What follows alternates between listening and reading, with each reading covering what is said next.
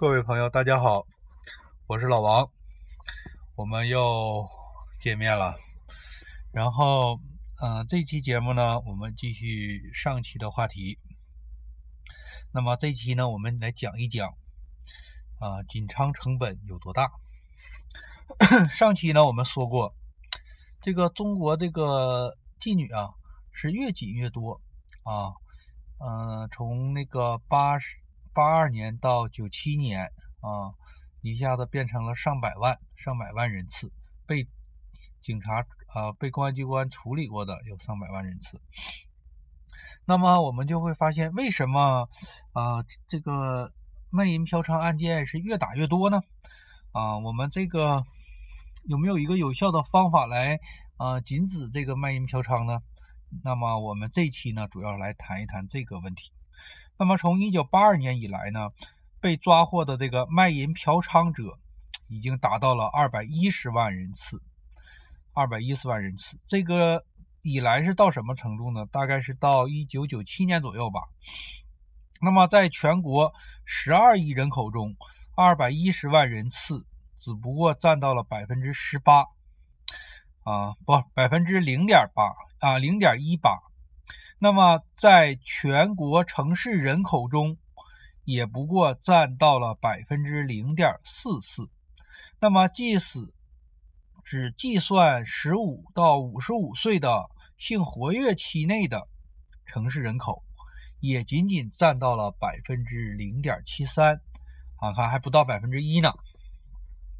那么，如果仅仅看一年之内抓获的人次，那么比例呢会更低啊，这么一点点人，我们的政府和社会有必要花费啊，必须要花费多大的力气才能把这个卖淫嫖娼给消灭呢？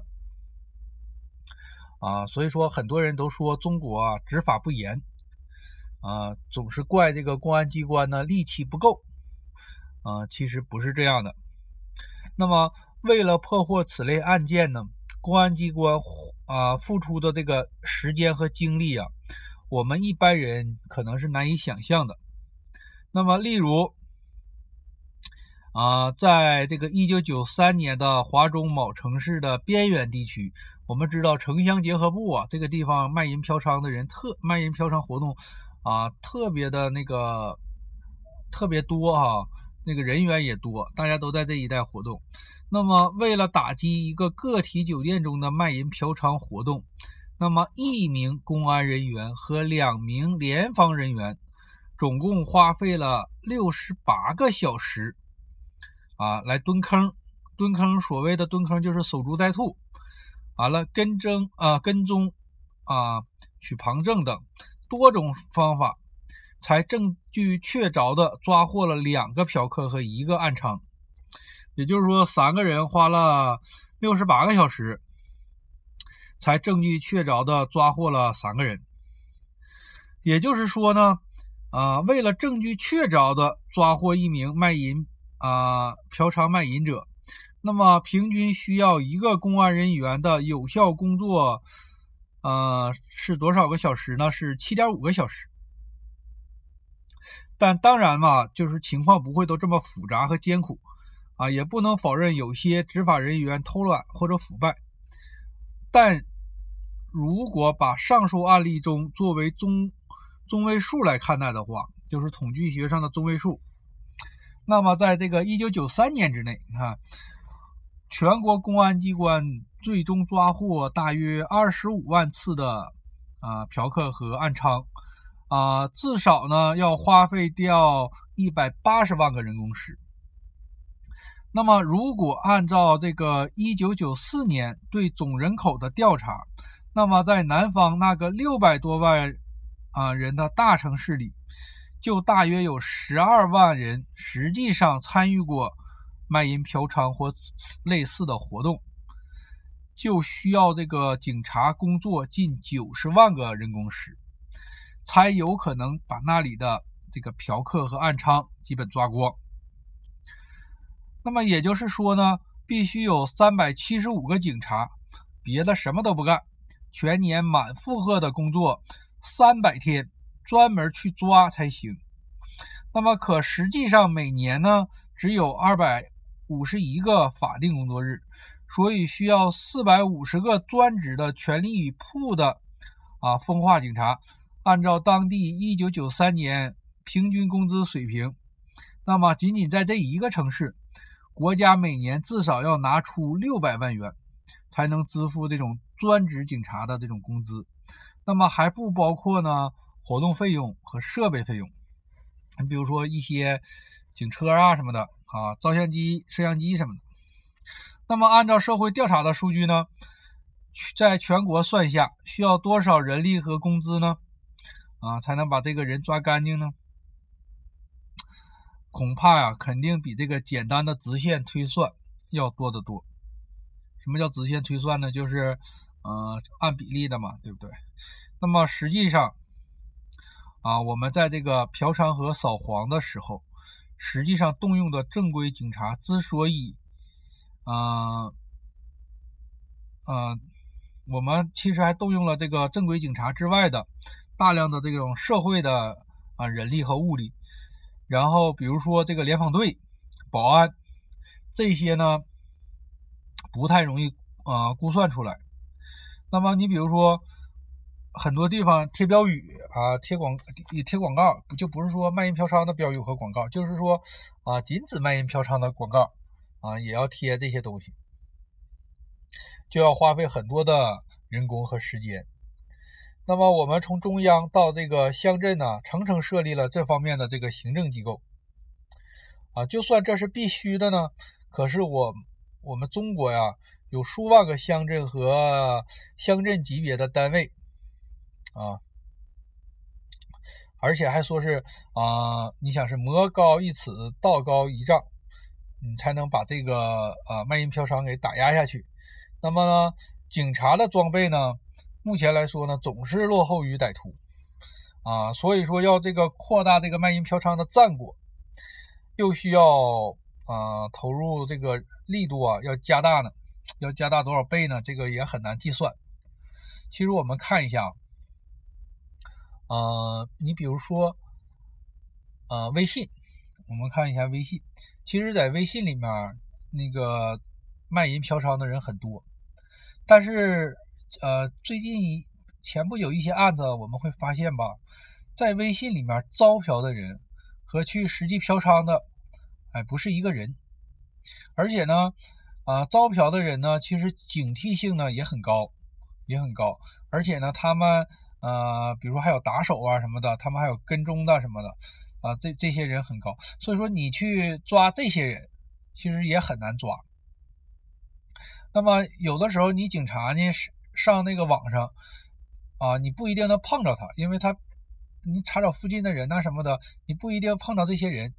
好多情况下呢，是这些人主动的去跟他认为不会有什么危险的啊人去聊天啊。即使你警察主动的去加他啊，也未必能够啊钓鱼钓出来。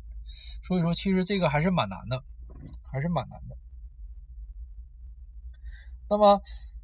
付出了这些的这个经济成本，其实还怎么的不一定能根除根除这个卖淫嫖娼，对不对？而且呢，卖淫嫖娼我们就会发现，大多数的男人啊，其实还是愿意花这个钱的，尤其是一些比如说外来的务工者呀什么的，是不是？所以说近些年吧，大家对这个卖淫嫖娼的这个打击力度和这个信心呢，就是有点绝望了，就感觉到。与其这个赌，还不如疏导呢，哈。你像有的国家卖淫嫖娼是呃合法的，哈，也没有出什么社会的什么大乱子，是不是？那是而且那个妓女还怎么的，还交交税，还交那个社保，啊，还有医疗保险，反而呢更安全了。所以说也有人提出了这些观点。你像我以前呢就提出了这些观点，然后呢就怎么说呢？跟这个社会主流相反吧。嗯，可能就容易被封杀。那么，在一九九四年的这个人口调查中，啊，如果你无意遇到了不是呃夫妻的一男一女过性生活，又不认识他们怎么办？啊，出了一个这么问题。结果呢，回答我去制止、警告或者骂他们的人，只占了百分之三点七，就是一九九四年占了百分之三点七。啊，回答说我去啊制止、警告或者骂他们的人只占了百分之三点七呢？回答说我会报告有关部门的呢，只占了百分之啊五点八。他俩加起来呢，总共占了百分之九点五。那么他们基本上是什么人呢？是五十五岁以上的老年人。那么可是这样的老年人呢，又有多大的可能性去遇到这种事情呢？啊，其余的百分之九十的人呢，都回答那什么，我装作什么都没看见，或者自认倒霉，赶紧躲躲开啊。就是这样说呢，就是说过去的十年维维持治安的这个必胜。法宝啊，就是朝阳群众嘛哈，这个朝阳群众的眼睛是雪亮的，那么现在呢是不怎么灵了，是不是？只能是睁一只眼闭一只眼了。那么在这样的社会环境里啊，警察也难当。反过来呢，就削弱了这个人们对这个锦昌这个成功的信心。那么在上述调查中，相信暗娼几乎都被发现的人。只占了百分之九点七，那么相信嫖客几乎都被发现的人只有百分之三点七。相反呢，对于暗娼有百分之四十二点八的人呢，相信是极少被发现或者全没全都没有被发现。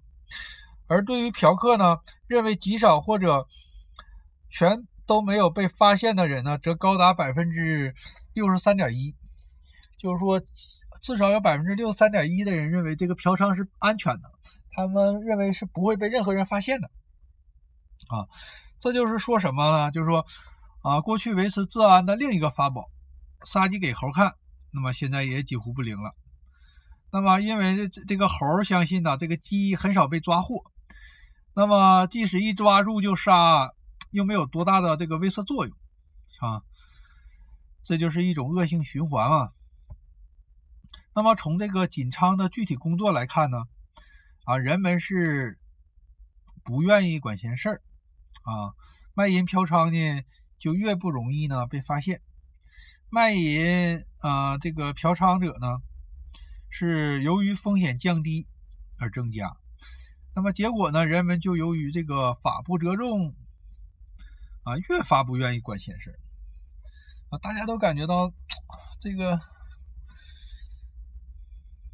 这个没什么风险，好多人都去做，结果呢，那个做的这种事情的人多了呢，大家都相信法不责众啊，啊，反而就不愿意管了。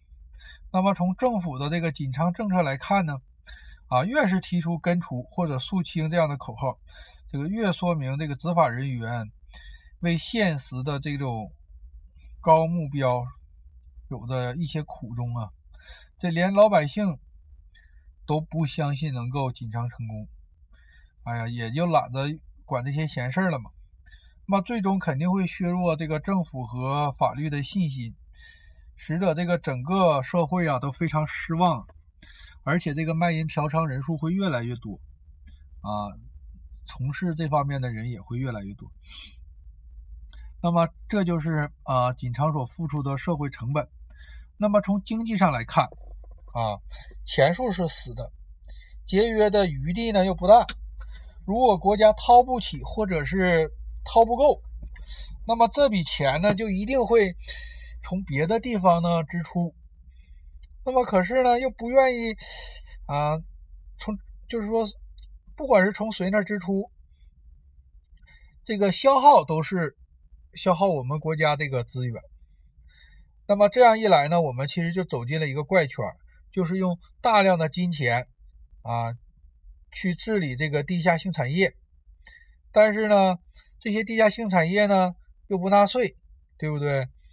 这个都在这个国家体制之外呢流通和循环，然后呢，国家财政呢又得不到任何的补充，这个禁止卖淫嫖娼的费用呢又都是我们纳税人，又都是我们纳税人花，是不是？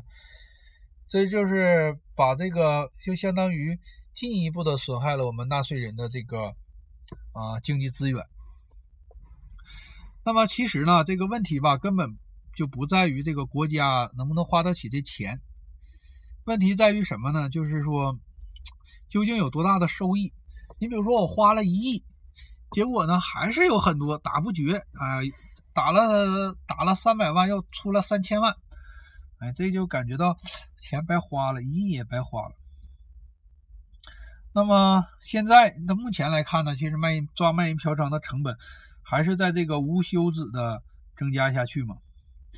那么这个经济资源还好说，还有这个社会资源，你比如说人心和信用，就是往往吧，因为你老也打，老打他越打越多，所以说大家都没信心了，没信心呢，就没人愿意为这玩意儿付出一些努力去了。是这样的，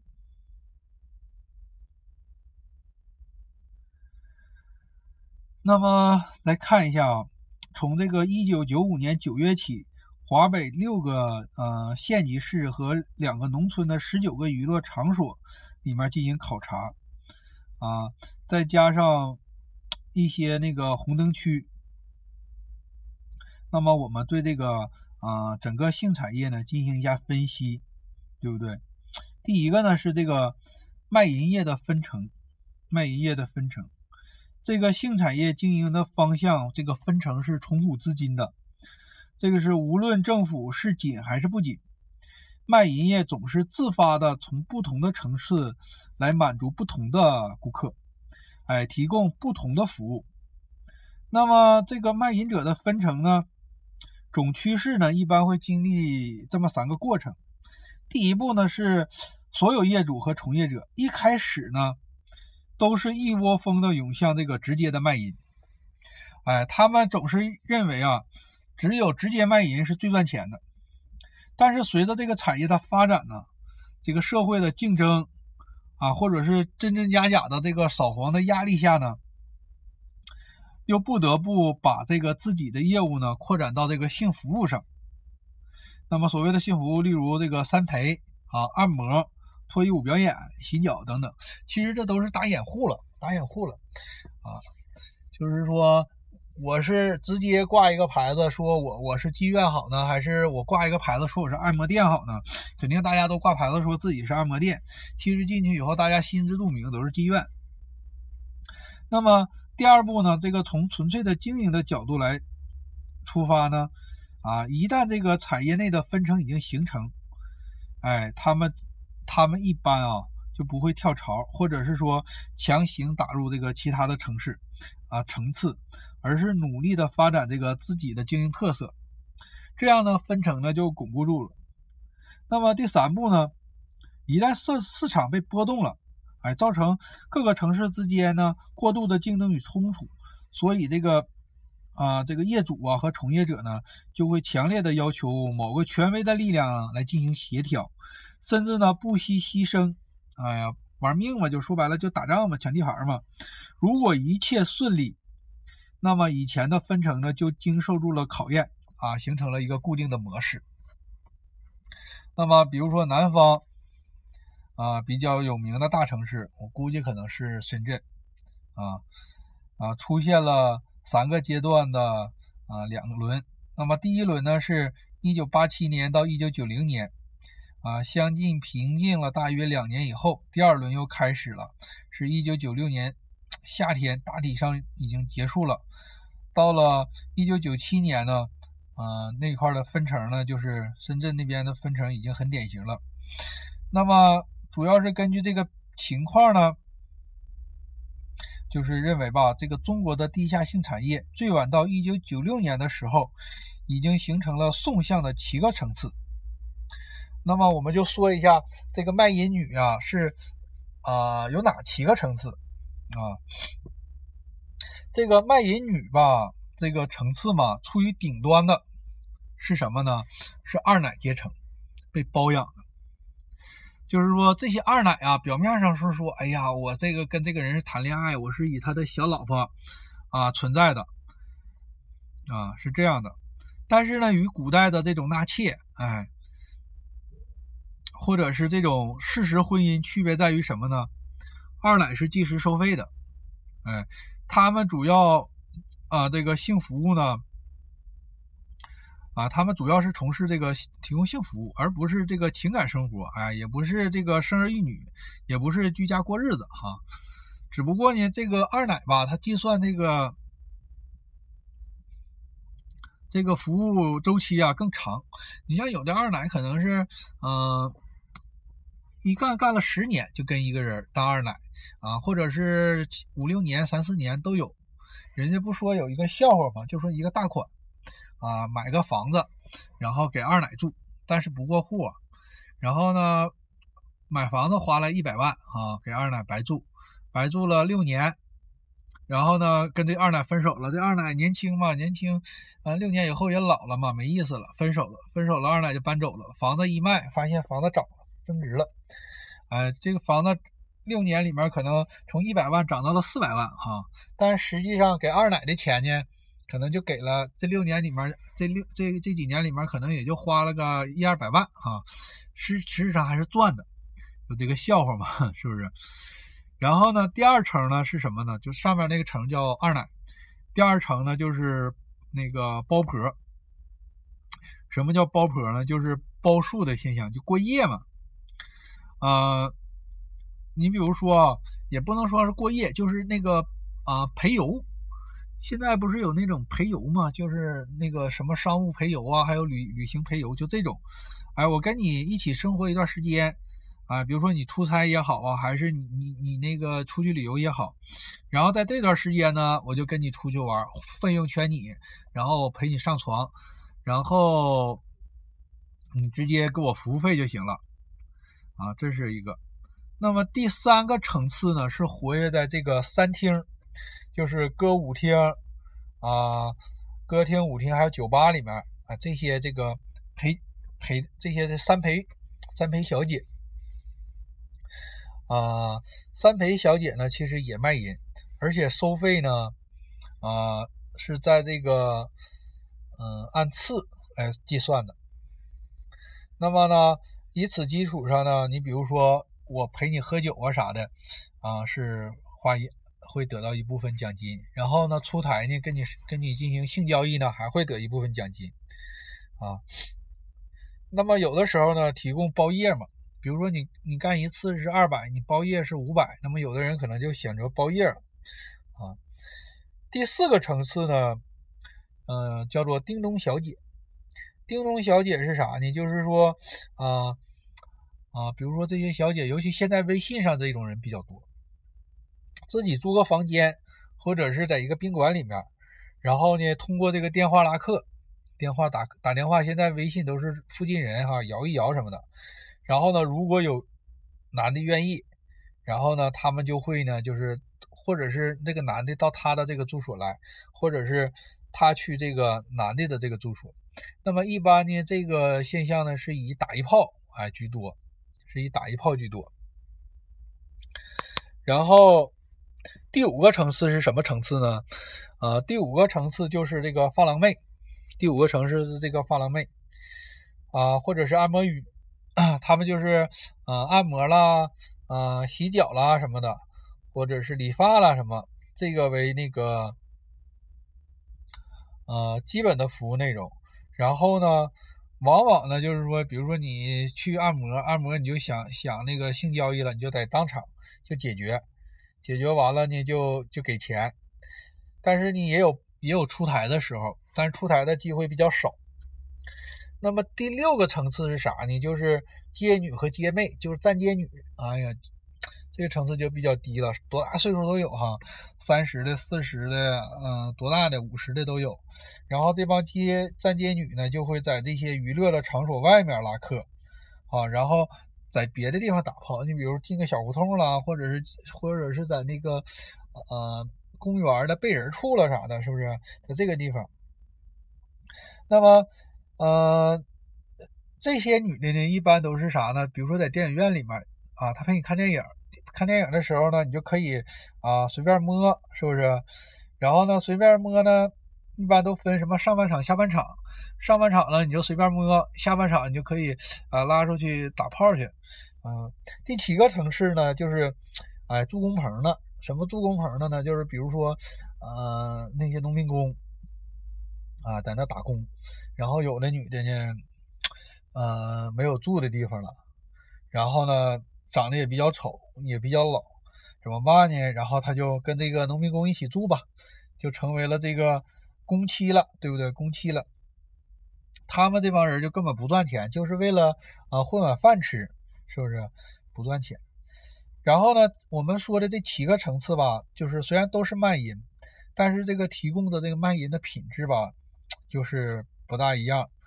那么你比如说最低下的是两层，最低下的两层就是一个是啊住工棚的，还有一个就是站街女啊，这个这是最低层次的。那么再高一点的呢，就是第四第四层和第五层，哎呀，有有多种的这个性行为这个方式，对不对？提供多种性行为方式。那么，啊，第二层、第三层还有那个，呃，第二层和第三层这种人呢，就是啊，还有一种服务就是人际交往啊，人际交往。你要办陪游嘛什么的嘛，那么最底层、最最顶层的来说呢，就是啊二奶包二奶，包二奶呢，它不仅提供了你衣食住行啊，还给你钱。那么按民按我们民间的俗话说呢，就是呃第七层和第六层呢是啊啊卖叉卖操，就是性器官卖性器官啊。第五层和第四层是啥呢？是卖肉啊。卖肉的啊，第二层和第三层是啥？卖翘的。那么第一层呢是啥？卖骚的哈。当然了，这个这七层吧，加起来就是卖身的啊，卖身的。那么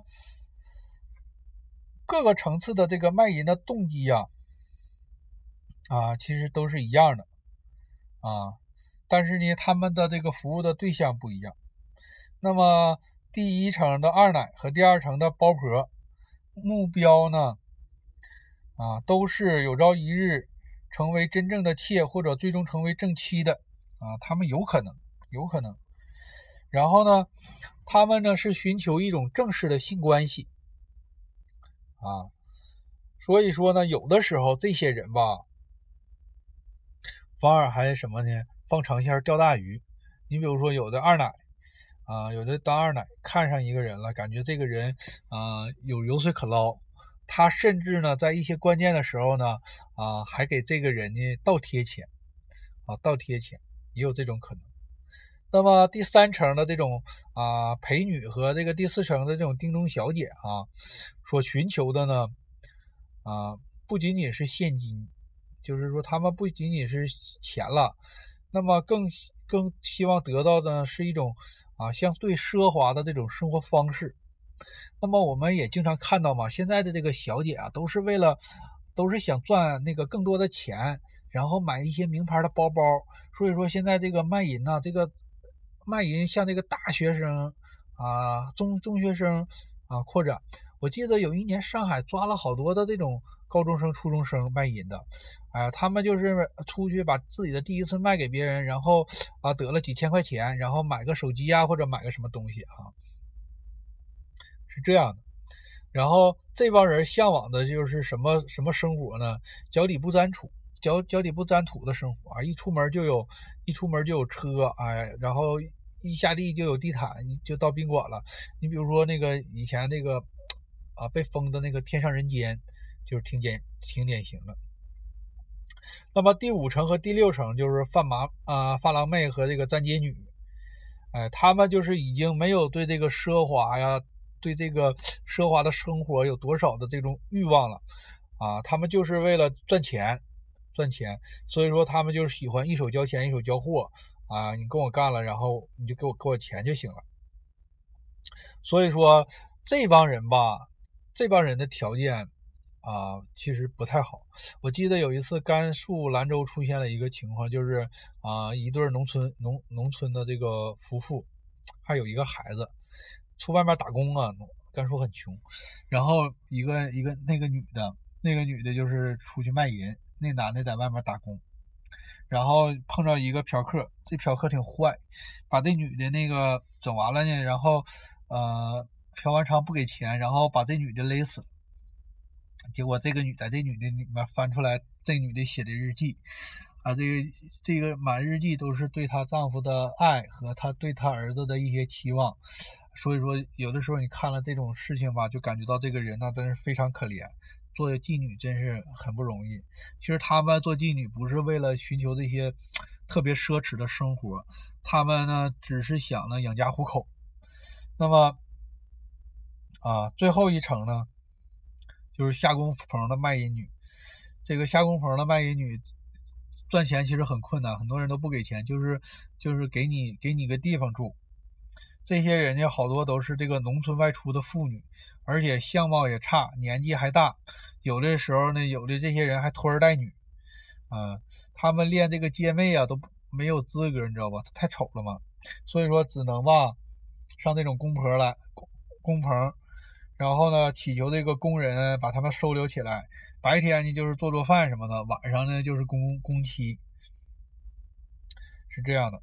这帮这帮妓女吧，就是连这个固定的这个价格都没有，而且啊，民工们给他们的都不是小费，就是接济你，对不对？你你你那个活不下去了，我接济你，就这样的。所以说吧，有些妓女真的生活很那个什么，很那个，很悲惨。但是你会发现，这个各个层次之间吧，你很难跳槽，你很难跳槽。你比如说啊，你比如说第一个层次，我们说是比较高的层次，你就像那些高官包的那些什么啊，电台的这个节目主持人啦、歌星啦什么的，就包成啊包的这些人。啊，他们是比如很很高端嘛，有正经的职业啊，什么光鲜的这个职业啊什么的。你你比如说你站街女，你想就是跳到这个城市的人来吧，你不太可能。而且那些当官的吧，肯定是看不上你，对不对？你看那康师傅肯定看不上你，是这样的。那么这个从收费上来说呢，这个高级的和低级的这个妓女啊，这个。太多了，这个相差太多，太悬殊了。那么，就是说，我们来刚才说了这个七个层次的卖淫女，但当然了吧，就是说，所有层次的卖淫女吧，都想往上爬，对，一层一层的升上去。然后呢，嗯，你比如说，呃，第三层的这种陪女，接触的一般顾客呢，其实都是一些，比如说比较体面的。然后呢，啊，靠三陪或者是卖淫成为二奶的动机呢，啊，更是那个溢于言表了。就有的有的时候就是这玩意儿也看际遇了哈。比如说你去在那个歌舞厅当三陪女，碰到了一些比如说当官的，然后你给他伺候好了，他就愿意包养你，你就一下子从这个啊三陪女一下子跃上了二奶这个阶层哈。但是吧，很多人都没有这么幸运，所以说。只能是，呃，在自己的这个阶层里边奋斗了哈，赚钱是这样的。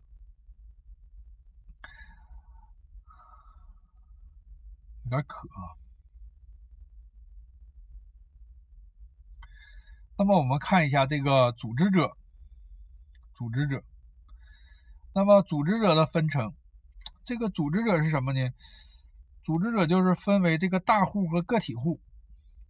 那么什么是大户呢？啊，就是为了这个获取利润而投资性产业的人，或者是说把这个性产业啊当企业来经营的人。这帮人一般都是什么财财大气粗，哎呀，有钱有势。你比如说有的 KTV，KTV 的这个大老板啊啊，天上人间的这个大老板，他们就是把性产业当成了这个发财发财致富的这个企业啊。然后你像那个东莞，东莞前段时间不被查了吗？前几年，你看到那个五星级大饭店是不是？那帮人都是为了什么赚钱？这个都是企业企业化、军队化管理，是这样的。而那个个体户呢，就是指那些什么单干的个体户，就是说白了就是纯粹以谋生为主了，然后是这种单干的。这种干单干的呢，就是组织这个卖淫啊，这个组织这些卖淫妹、发廊妹，对不对？然后呢，他呢就是啊，操纵手下有几个发廊妹啊，暗娼什么的，然后操纵他们卖淫。然后在开始的时候，其实，在开始的时候吧，这些大户就是那些比较有钱的人，哎，都知道那个 这个卖淫有问题，卖淫有问题。然后那个容易被抓呀，对不对？那个容易容易那个，万一你被盯上就惨了。那么呢，卖淫我们知道刚才分七个层次嘛，第一个和第二个层次呢，其实利润最大，这样的层次利润最大。但是利润大呢，你这个大户你抓不住人家，对不对？你你说你当谁的大户啊？你你当那个哪个电台女主播的大户？那个当他们的领导不可能，不可能，人家都认识什么高级官员，你不可能把控他们，让他们为你卖命，人家干啥为你卖命，对不对？还有一个就是说，你那个太 low 的阶阶层，你比如第七个阶层，他根本就没钱赚，你控制他们没用，你控制他们，人在工棚里面一一天收入个十块二十块的，你还能全拿走吗？不可能，人也不给你。这个空置也没啥意思，所以说呢，他们就开始呢盯着哪几层呢？第三层、第四层、第五层这个阶层，所谓的三陪啦什么的这种，三陪了这种，主要是啊，然后或者是陪游啊什么的这种，哎，就是说，嗯，是在这种情况下，然后呢，在最初的这个发展阶段呢。由于这个缺乏这个资金和关系，因为你搞这个，你得有女人呐，你得有什么，你也要运作，你也要开店，然后你得有关系，你得那个啊里面有人，对不对？再不人家抓卖淫嫖娼给你抓起来，首先抓你啊。所以说，在最开始的时候，这些个体户那个缺乏这种金钱和关系，然后呢？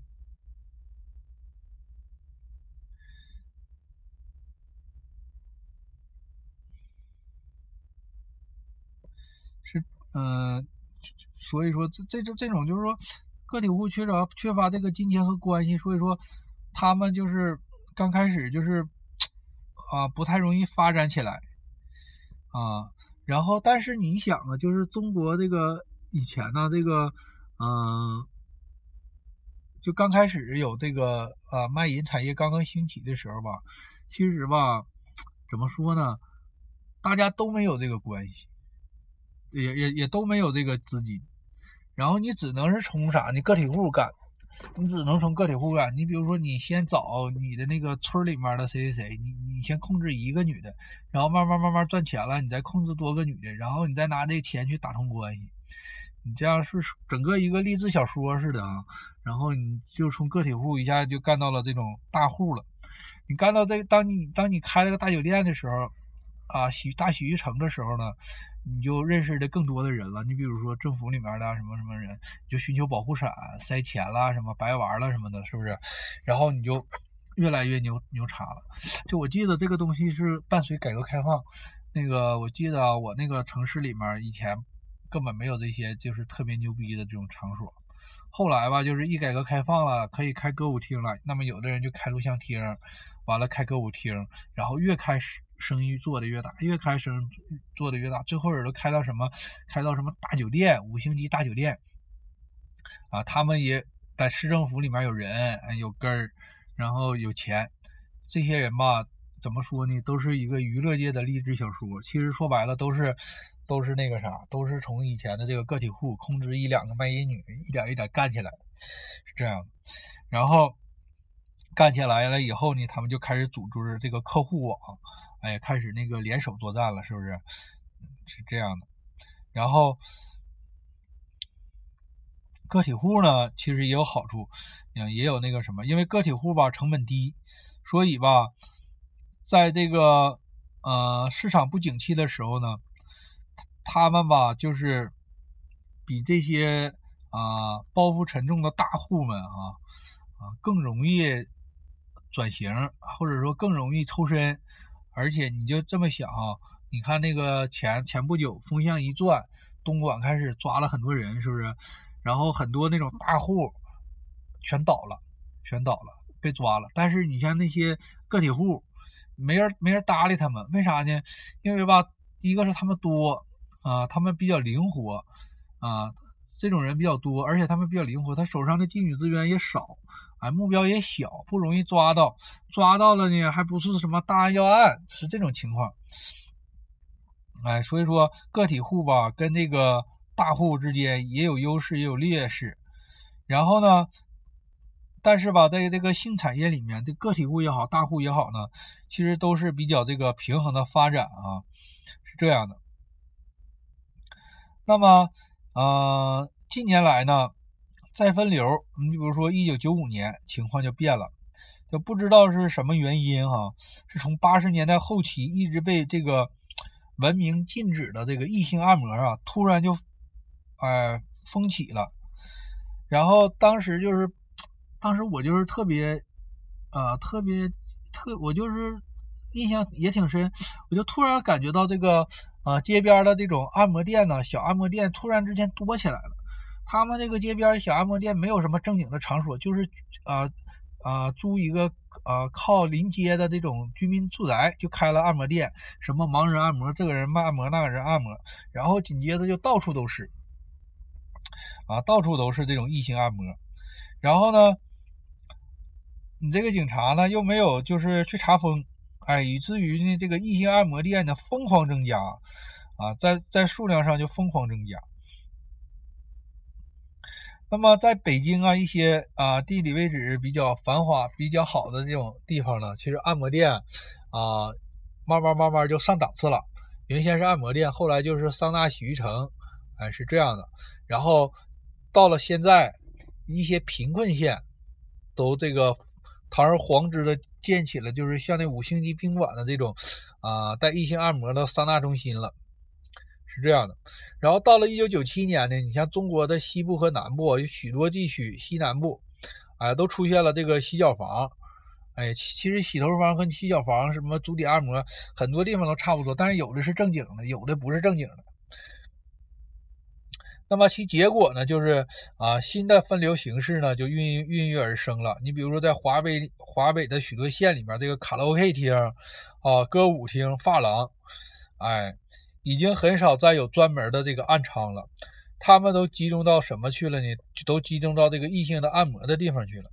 然后呢，歌舞厅里面的小姐呢，就干起了这种专业的三陪啊，陪歌、陪舞、陪聊天。那么，如果这个客户就是提出了这种啊买淫的要求，那么小姐们呢就会说：“哎，你们去按摩房吧。”啊，你们按摩房我们不提供这种服务，就是现在我们看到了，就有些地方吧，确实你就可以动手摸呀什么的没有关系，但是他们不提供这种性服务，是这样的。反正就是在中国这个按摩界吧，这不是按摩界，这个卖淫界吧，其实它都是这种啊各个分层啊来回流动，慢慢慢慢固化的，就从以前的没有，完了到这种个体户，个体户，然后再到这种大的桑拿洗浴中心，然后这个小姐也是开始各个各个呃各个。娱乐场所流动，最后是固定下来。比如说原先我在呃 KTV 啊什么的都可以都有卖淫的，后来现在就没有了啊，卖淫的可能都集中到了另一个，比如说按摩按摩房，对不对？那么同时呢，受到这个按摩女的这个强大的这个竞争压力，你比如说一些。啊，低档次的这个卖淫女只只好集中在了什么呢？就是路边店，他们把这个按摩女把他们的生意给抢了，而且他们这个价格呢也便宜了，然后啊到这个路边店来了。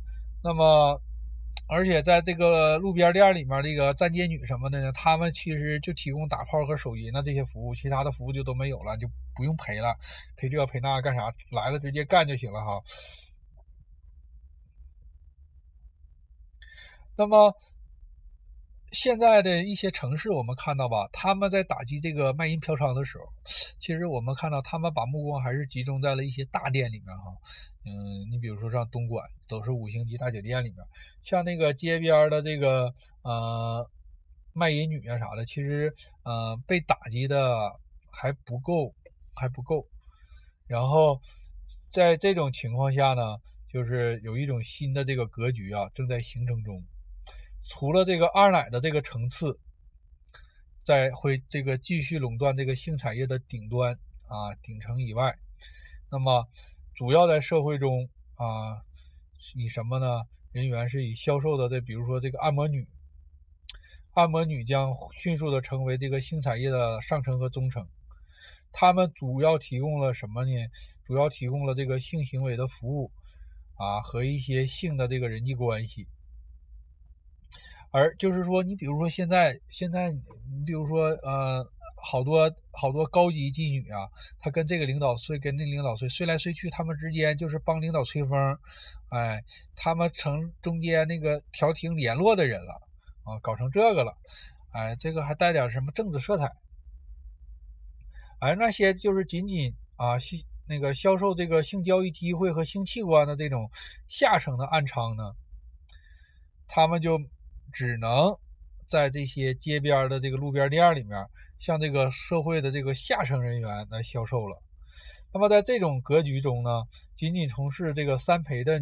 女性吧，反而比那些啊直接的啊靠卖淫啊获得的钱呢，要要要从中呢解脱出来了。而且呢，这些原原先的这种三陪女呢，就慢慢慢慢的就转向了什么呢？陪伴服务，就比如说我陪你出去旅游啊什么。而那些吧啊不直接向这个过户提供卖淫的。他开始提供了什么呢？提供了这个啊某某种情调哈，某种感觉或者某种生活方式了。他不提供你直接按摩，不提供你直接卖淫，他给你一种比如说宛如初恋的感觉，他提供这些东西了。啊，这些东西其实呢都是啊，现在男人需要的。你比如说，你看那个，我们看那个《喜剧之王》里面那个张柏芝演的就是，啊，有的人上那块去找小姐，找啥呢？啊，我来找初恋的感觉来了，是不是？就是这样，嗯。那么我们那个今天呢，可能由于我这个呃没有水，说的我口干舌燥哈，我们就今天先讲到这儿。然后呢，为啥我讲的这么？快呢，因为我想上那个苹果的那个 Podcast，那么在荔荔枝 FM 上申请这个上啊苹果的这个播客呢，它有一个条件是必须得有三期，所以说我就赶紧又加了两期啊，这个节奏有点快，组织的也比较仓促啊，希望大家能够谅解。那么以后呢，我是尽量去啊找一些女性啊女主播，我们两个人一男一女说。会更寓教于乐一些啊。那么我们今天的播客呢就到这儿啊，各位朋友们再见，我们下次再见。